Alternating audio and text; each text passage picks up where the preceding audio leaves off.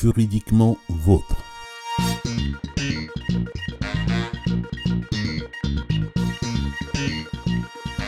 Le droit est notre affaire.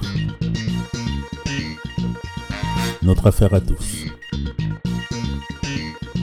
Bienvenue dans le podcast juridique du professeur Akanji Kombe.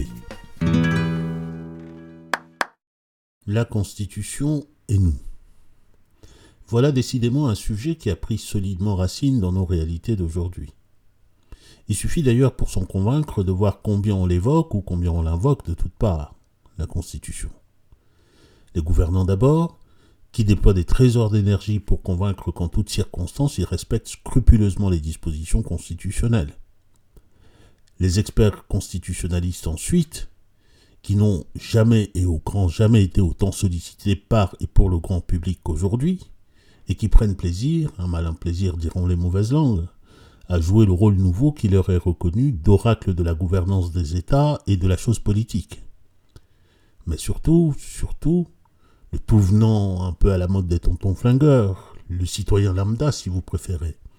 Ce citoyen lambda qui, selon les circonstances, évoquera volontiers ce texte pour convaincre de sa très grande science politique, ou le brandira comme un bouclier face au pouvoir. Bref, la Constitution est partout, ou a vocation à être partout. Au point d'ailleurs que dans certains pays aujourd'hui, elle se trouve d'ores et déjà érigée en objet de politique publique, politique somme toute équivoque, mais politique publique tout de même, dédiée à l'appropriation par les citoyens de la loi fondamentale, précisément. Il y aurait tant à dire à propos des constitutions. L'actualité elle-même nous sert sur un plateau bien des questions qui mériteraient d'être traitées. Par ici, on révise la Constitution, par là on la change, par là encore, on va voir poser des problèmes, de nombreux problèmes d'application application par l'exécutif, par le législatif ou application par le juge constitutionnel. Une manière de traiter ces questions serait de se jeter dans la mêlée des controverses que suscite nécessairement chacun de ces épisodes qui animent la vie des constitutions. Et je dois avouer que la tentation est grande de le faire maintenant. D'ailleurs, me direz-vous, n'est-on pas ici pour cela? Et vous aurez évidemment raison. Mais avant cela, avant d'en arriver là, je veux vous proposer quelque chose que nous nous arrêtions un peu pour nous demander ce que c'est que précisément cette chose nommée Constitution. Parce que, j'en suis convaincu, la qualité de notre contribution au débat sur les constitutions, la qualité de notre réflexion sur les constitutions, la qualité même de notre utilisation des constitutions dépend intimement de la réponse à cette question première. Qu'est-ce que la Constitution? Oui, qu'est-ce donc que la Constitution? Sur ce point, retenons déjà qu'il y a plusieurs manières d'approcher, de définir. Celle qui vient en premier à l'esprit est celle qu'on présente généralement comme étant neutre et objective, neutre et objective parce qu'elle ne prend pas ou qu'elle n'est pas supposée prendre parti et se contenterait de décrire l'objet constitution. La définition selon cette approche, la voici. La Constitution c'est l'ensemble des principes et des règles, consignés ou non dans un document écrit, qui visent à organiser l'État et qui, à ce titre, fixe la structure de cet État, établit ses institutions, détermine leurs compétences et règle leur fonctionnement. Je répète, la Constitution de ce point de vue, c'est l'ensemble des principes et des règles qui visent à organiser l'État. Il faut d'ores et déjà noter que cette définition est probablement la plus partagée. Sans doute parce qu'elle se contente ou parce qu'elle prétend se contenter de décrire ce qui existe. Sans doute aussi parce qu'elle se veut technique, en impliquant aucune prise de position politique ou idéologique. Ce n'est toutefois pas la définition que nous retiendrons ici comme point de départ. La Constitution est bien sûr ce qui vient d'être dit, mais elle n'est pas que cela. Elle est plus que cela. Cela a été exprimé de différentes manières dans le temps et dans l'espace. Quelques exemples. Exprimé par les rédacteurs de la Déclaration française des droits de l'homme et du citoyen de 1789, à l'article 16 de cette déclaration, je cite Toute société dans laquelle la garantie des droits n'est pas assurée, ni la séparation des pouvoirs déterminée, n'a point de constitution. Deuxième exemple, exprimé par un des pères du constitutionnalisme américain, le président Wilson, qui écrivait ceci en 1908. Je le cite. La Constitution ne peut pas être considérée comme un simple document juridique qu'on lirait comme un testament ou un contrat. Elle doit nécessairement être un canal de vie. Je répète, elle doit nécessairement être un canal de vie. Et ceci parce que, poursuivait le président Wilson, je le cite à nouveau, un système de gouvernement n'est pas une machine, mais un être vivant. La théorie dont il relève n'est pas celle de la gravitation universelle, mais celle de la vie organique. Il s'explique par Darwin et non par Newton.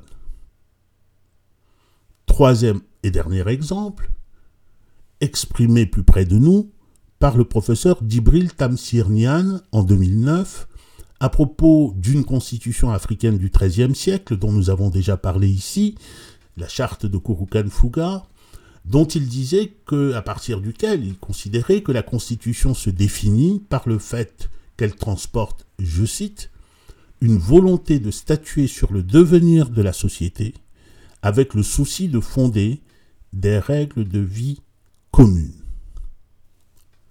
Que peut-on et que doit-on retenir de ces différentes formulations?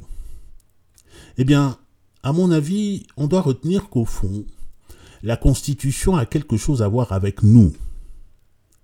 Que la Constitution se définit essentiellement même en rapport avec nous et avec nous d'abord. Elle transporte ou a vocation à transporter nos idées, nos projets, nos rêves de vie, de même qu'elle transporte les valeurs que nous considérons comme fondamentales pour nos collectivités et pour nos vies collectives. La Constitution est ainsi la formalisation de notre volonté d'exister ensemble et d'être gouvernés d'une certaine manière. C'est en ce sens que l'on a pu dire, selon cette expression que je considère et continue à considérer comme une des plus pertinentes définitions des constitutions, c'est en ce sens que l'on a pu dire que la Constitution est l'expression du génie de chaque peuple à un moment déterminé de son histoire. Vous vous demandez sans doute pourquoi j'insiste tant sur des généralités. Eh bien, je vais vous le dire. C'est pour mettre en évidence que c'est cette dernière approche de la Constitution, celle qui fait précisément de cette Constitution l'expression de notre volonté, c'est cette approche, disais-je, qui est au fondement des lois fondamentales qui nous gouvernent aujourd'hui dans la plupart de nos pays. Puisque ces lois fondamentales proclament tous, et proclament quoi? Ils proclament que la Constitution est l'expression de la souveraineté, souveraineté qu'elles définissent comme, je cite, le pouvoir du peuple, par le peuple et pour le peuple. Retenons donc cela. Pouvoir du peuple, par le peuple et pour le peuple. Ce qui signifie que le peuple, c'est-à-dire nous, nous sommes l'alpha et l'oméga de la Constitution, c'est-à-dire tout à la fois l'origine de la Constitution et sa raison d'être. C'est cela que sont censés être et que sont censés servir les normes constitutionnelles. Ceci étant précisé, nous pouvons alors en venir au fait. Et quel est ce fait? Ce fait est que dans quelque sens qu'on les retourne, les problèmes constitutionnels que nous rencontrons se ramènent finalement à un seul et à un unique problème. C'est celui de savoir si l'acte juridique et la Constitution incarne bien notre volonté collective. S'il est, et s'il est bien, le reflet fidèle de ce que nous avons voulu mettre en place et de ce que nous avons voulu voir pratiquer. Quand il s'agit de procédures constitutionnelles ou de procédures constituantes, il s'agira alors de savoir si cette procédure est de nature à rendre compte fidèlement de ce que nous voulons. Autrement dit, si elle est organisée de telle sorte que ce qui va sortir comme décision peut nous être imputé comme étant la stricte expression de notre volonté. Cette question que l'on est tenté de négliger souvent y compris dans la doctrine juridique. En la réduisant à une simple question de procédure, c'est une question qui est à mes yeux la question la plus fondamentale. car de la réponse qui est donnée va dépendre la pertinence et je dirais même la légitimité des conclusions que nous allons avoir sur le respect des dispositions de fond, c'est-à-dire le respect de ces dispositions constitutionnelles qui imposent ou qui interdisent un certain comportement aux gouvernants. Les problèmes en rapport avec la Constitution apparaissent ainsi comme un pur et fondamental problème d'intégrité et de puissance de la volonté, un problème d'intégrité et de puissance de notre volonté. Et c'est précisément ici, je crois, que l'évolution du constitutionnalisme dit moderne et les orientations qui ont été prises, y compris actuellement, peuvent poser problème. Pour l'illustrer, pour illustrer ce problème, il n'y a pas mieux que les processus d'écriture de la Constitution. Prenons donc cet exemple, ou plus exactement revenons-y. Et prenons l'exemple dans le double sens ou dans sa double dimension. Une dimension de procédure d'abord, et l'autre dimension tenant au contenu à donner à l'acte à élaborer, le contenu de la Constitution ensuite. Ici, pour aujourd'hui, nous en resterons au plan procédural. On sait qu'aujourd'hui, la mode est au changement des constitutions. On sait aussi que cette problématique de changement, plutôt que de révision de la Constitution d'ailleurs, correspond à une intention politique précise. C'est celle de faire table rase. On sait aussi que cette table rase est voulue précisément dans un contexte un contexte où les dispositions de la Constitution en vigueur interdisent formellement la révision de certaines dispositions phares que, précisément, l'on entend supprimer ou modifier. Ce sont les fameuses dispositions intangibles. Le fait est que l'argument massu, qui a permis et qui permet encore de faire triompher ces processus dans ces conditions, et donc qui permet de faire échec à toutes les objections, cet argument massu est partout le même et peut s'énoncer de la manière suivante.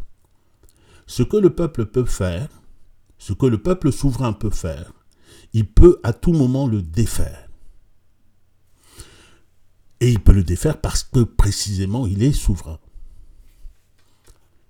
L'argument est de poids, de grand poids même. J'irai même plus loin en disant que cet argument est indiscutable dès lors que le principe du pouvoir est censé résider dans le peuple. Mais, une fois cela dit, notre question demeure entière. Est-ce que la procédure qui a été suivie concrètement permet de soutenir que tel est bien le cas en réalité, que c'est bel et bien du peuple que procède la Constitution et en particulier, en se rapportant à notre exemple de tout à l'heure, la nouvelle Constitution pour répondre à cette question, il nous faut euh, regarder les choses concrètement. Regarder ce qui se fait concrètement. Et en regardant cela, nous constatons que dans la réalité, les procédures suivies correspondent à peu près au même schéma, euh, au schéma suivant qui comporte quatre phases. Phase 1, la décision de changer la Constitution. Cette décision n'est pas prise par le peuple en général mais par le chef de l'exécutif, en général le président de la République. Il est à noter aussi que cette décision n'est jamais prise seule, dans le vide. Elle s'accompagne toujours d'orientations qui sont données quant aux objectifs à réaliser, quant aux dispositions majeures de la Constitution existante qui doivent être revues, quant aux dispositions à introduire, ou quant au sens général auquel il convient de parvenir au terme de l'exercice constituant. Phase 1, donc, la décision de changer la Constitution, le peuple n'y est pas. Phase 2, la rédaction du projet de Constitution. Ici aussi, le peuple est absent. Cette phase est plutôt celle des experts.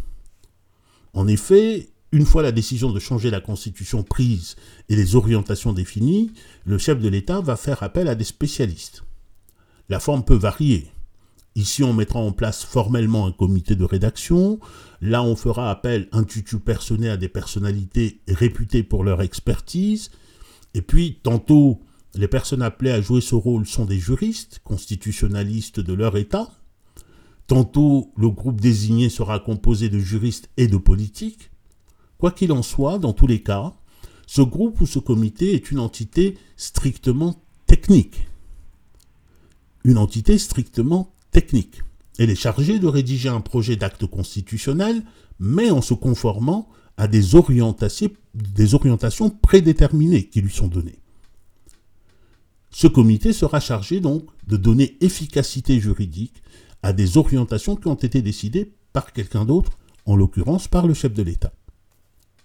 Phase 2, je le répète, rédaction du projet de constitution, le peuple est absent. Phase 3, la validation du projet de constitution.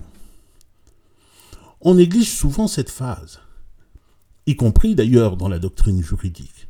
Mais ce n'est pas moins une phase euh, importante et nécessaire. Celui qui a passé la commande aux experts doit, fort logiquement, dire si le travail qui a été réalisé est conforme à la mission qu'il a confiée, et donc si ce résultat répond à ses attentes. Ce n'est qu'une fois cette validation faite qu'on pourra considérer comme finalisé, comme arrêté le projet de constitution. Phase 3, la validation du projet de constitution qui se fait par le commanditaire, qui est le chef de l'État, ne voit pas la participation du peuple. Phase 4, dernière phase, le référendum constitutionnel. C'est la phase ultime, évidemment, celle dans laquelle le peuple va intervenir. Les caractéristiques de cette intervention sont importantes d'ailleurs pour notre propos ici et pour répondre à la question initiale que nous avons posée. Reprenons un peu ces caractéristiques. Primo, le peuple va intervenir ici pour répondre à une question qui lui est posée. Secondo, le peuple doit répondre par oui ou par non. Il n'a ainsi pas le choix de la question, il n'a pas davantage à ce stade la faculté de modifier le texte ou d'introduire une disposition qui lui paraîtrait importante ou nécessaire. Et tertio et enfin, le peuple n'a pas la possibilité d'approuver ou de désapprouver partiellement. Voilà donc la procédure qui est généralement suivie. Et demandons-nous, est-ce que cette procédure autorise à dire que c'est le peuple qui est effectivement, je dis bien effectivement, à l'origine d'une constitution ainsi établie? Bien entendu, cela se discute.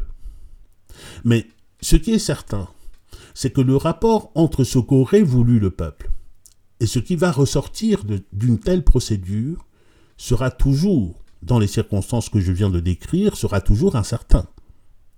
Et ceci non seulement en raison des manipulations possibles dont le vote par référendum peut faire l'objet, mais aussi et surtout parce que dans tout ce processus que je viens de décrire, il n'est absolument pas possible d'identifier la volonté qui serait celle du peuple. Il faut donc l'admettre, ce filtre-là, puisque c'est ainsi que se présente la procédure que je viens de décrire, ce filtre-là, ou plus exactement ce miroir-là, qui est de qualité plutôt médiocre, n'est pas à même de remplir efficacement la fonction qui est censée être la sienne. Il ne remplit pas les conditions d'une traduction fidèle. Contre cette euh, observation, euh, les objections ne manqueront pas. La principale pourrait être de dire que dans l'ordre constitutionnel tout comme dans l'ordre naturel, on ne peut pas trouver de traduction parfaite. Je dirais soit. Et on peut souscrire sans difficulté à cette objection, et j'y souscris bien volontiers, mais sous le bénéfice de deux remarques. La première remarque sera que si on ne peut espérer la perfection, on peut tout de même, et on doit se donner comme exigence de l'approcher au plus près. Et à cet égard, il y a une expérience africaine qui mérite, me semble-t-il, d'être signalée, c'est celle des conférences nationales souveraines qu'ont connu beaucoup de pays africains dans les années 1990.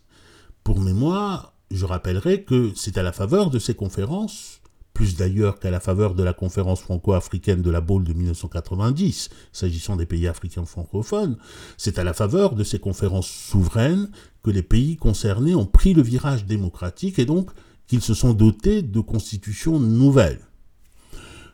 Or, que constate-t-on au plan de l'organisation procédurale de ces processus constituants? Et ceci est intéressant. Primo, on constate que l'impulsion du changement de constitution n'a pas été librement décidée par les gouvernants, mais qu'il a été décidé par eux sous la contrainte.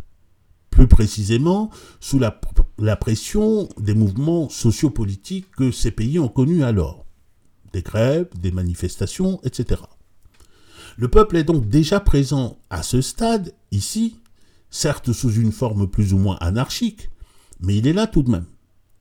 La conséquence a été d'ailleurs que si l'initiative de la révision de la Constitution ou de la rédaction d'une nouvelle Constitution était bien prise formellement par le chef de l'État en exercice, ce chef d'État n'avait pas le loisir de l'accompagner de directives contraignantes qui exprimaient sa propre volonté. Deuxièmement, on constate avec euh, ces conférences nationales souveraines que le peuple intervient aussi directement dans la phase ultérieure, celle de l'élaboration, de la rédaction du projet de constitution.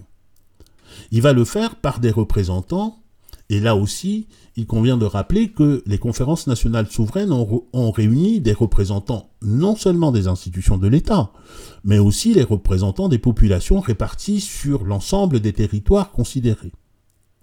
Il convient de rappeler aussi qu'il revenait à ces représentants de fixer les grands principes et les grandes lignes de la Constitution à venir. Rappelez enfin que ces principes et grandes lignes de la Constitution avaient vocation à s'imposer et se sont effectivement imposés, précisément parce que, comme je l'ai indiqué tout à l'heure, ces assemblées étaient ou s'étaient autoproclamées souveraines. Sans doute, me direz-vous, les grands principes ne font pas un projet de constitution, car il reste encore à les traduire dans des dispositions précises et applicables. Mais enfin, le fait est là. La volonté qui va guider la rédaction de ces dispositions précises et applicables est ici bel et bien celle des représentants à la conférence nationale. Tertio et enfin, toujours en référence à ces procédures euh, de conférence nationale souveraine, dans le cadre de ce schéma procédural-ci, l'adoption du texte de la Constitution est le fait du peuple, soit directement, soit par le biais des représentants à la conférence nationale. On dira que on a ici un élément qui est commun à cette procédure-ci et à la procédure précédente. Néanmoins, on ne pourra pas nier que la portée de cette intervention finale du peuple ne sera absolument pas la même dans les deux cas, compte tenu des différents éléments procéduraux qui précèdent. Bref, pour le dire lapidairement, ma première remarque est d'observer que l'expérience des conférences nationales souveraines montre bien qu'il est possible d'avoir des procédures de meilleure qualité pour ce qui est de refléter le véritable vouloir de la population, pour ce qui est de refléter la réelle volonté du peuple. Cela est donc possible, mais, mais, pourvu qu'on le veuille bien, et c'est ici qu'intervient ma deuxième remarque. Ma deuxième remarque qui est de dire que si on en reste aujourd'hui à des procédures incapables de rendre compte de ce vouloir vivre ensemble, c'est bien parce qu'on en a décidé ainsi c'est bien par choix politique. Ce choix, il est de se contenter de donner caution populaire à une volonté qui est celle non pas du peuple ou de ses représentants, mais qui est une volonté des seuls gouvernants. Il est à cet égard d'ailleurs fort intéressant de noter que, pour en revenir encore à l'Afrique, là où des revendications de réunion d'une nouvelle conférence nationale souveraine se font jour, ces revendications sont purement et simplement ignorées par le pouvoir. Et lorsque ce pouvoir daigne y donner suite, ce sera toujours en prenant bien soin que, surtout, surtout, cette assemblée constituante ne soit pas souveraine. Et c'est ainsi que, par une procédure à participation populaire singulièrement allégée, on peut et on arrive à revenir sur des éléments de volonté qui avaient été en leur temps exprimés avec une participation active et dense du peuple dans le cadre des conférences nationales souveraines. Il y a là certainement euh, matière pour les juristes à méditer sur euh, des principes, des principes juridiques, tels que le principe de parallélisme des compétences ou de parallélisme des formes, des principes, soit dit en passant, pour les non-juristes, qui veulent que un texte peut toujours être modifié ou rapporté par l'autorité qui avait compétence pour prendre ce texte, et ceci selon la même procédure que celle qui a été suivie pour son adoption. Pour nous ici, indépendamment de ces méditations juridico-juridiques présents ou à venir, euh, il suffira de dire qu'il y a bien une différence substantielle. Le peuple des référendums n'est pas celui des conférences nationales souveraines. Et la volonté issue de l'un ou l'autre processus ne peut pas être considérée comme ayant la même densité du point de vue du peuple, comme ayant la même densité populaire. Après cette longue, je dirais même trop longue explication, il n'est que temps que je m'arrête pour vous laisser souffler, et moi avec. Mais, et vous m'en excuserez, euh, cela pas, pas avant d'avoir rappelé brièvement l'objet de mon propos ici, qui se résume en trois points. Premier point. Le rapport qu'il y a ou qu'il doit y avoir entre la Constitution et nous est un des rapports les plus intimes. Il faut que nous en prenions conscience. Puisque la Constitution, Constitution démocratique j'entends, la Constitution se définit précisément comme étant l'expression de notre volonté collective en tant que peuple. Point 2. Si l'on veut vraiment que la Constitution soit cette expression-là concrètement, la procédure à suivre pour l'établissement de cette Constitution est capitale. Et les éléments de cette procédure doivent faire l'objet de la plus grande attention. Point 3 et point final.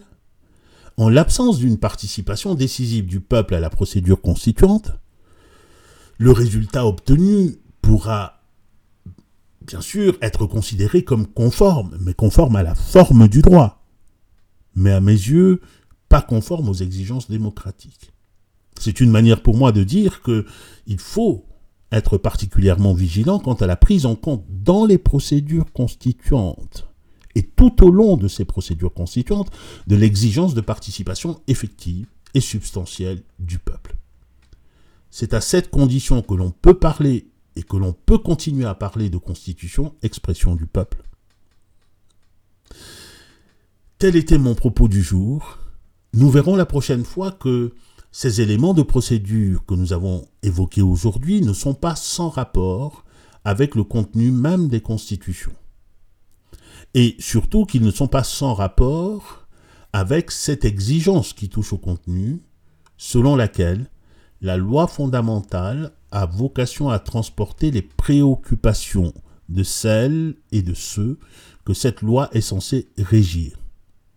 La procédure n'est pas indépendante du fond et elle aura même une très grande incidence sur le fond.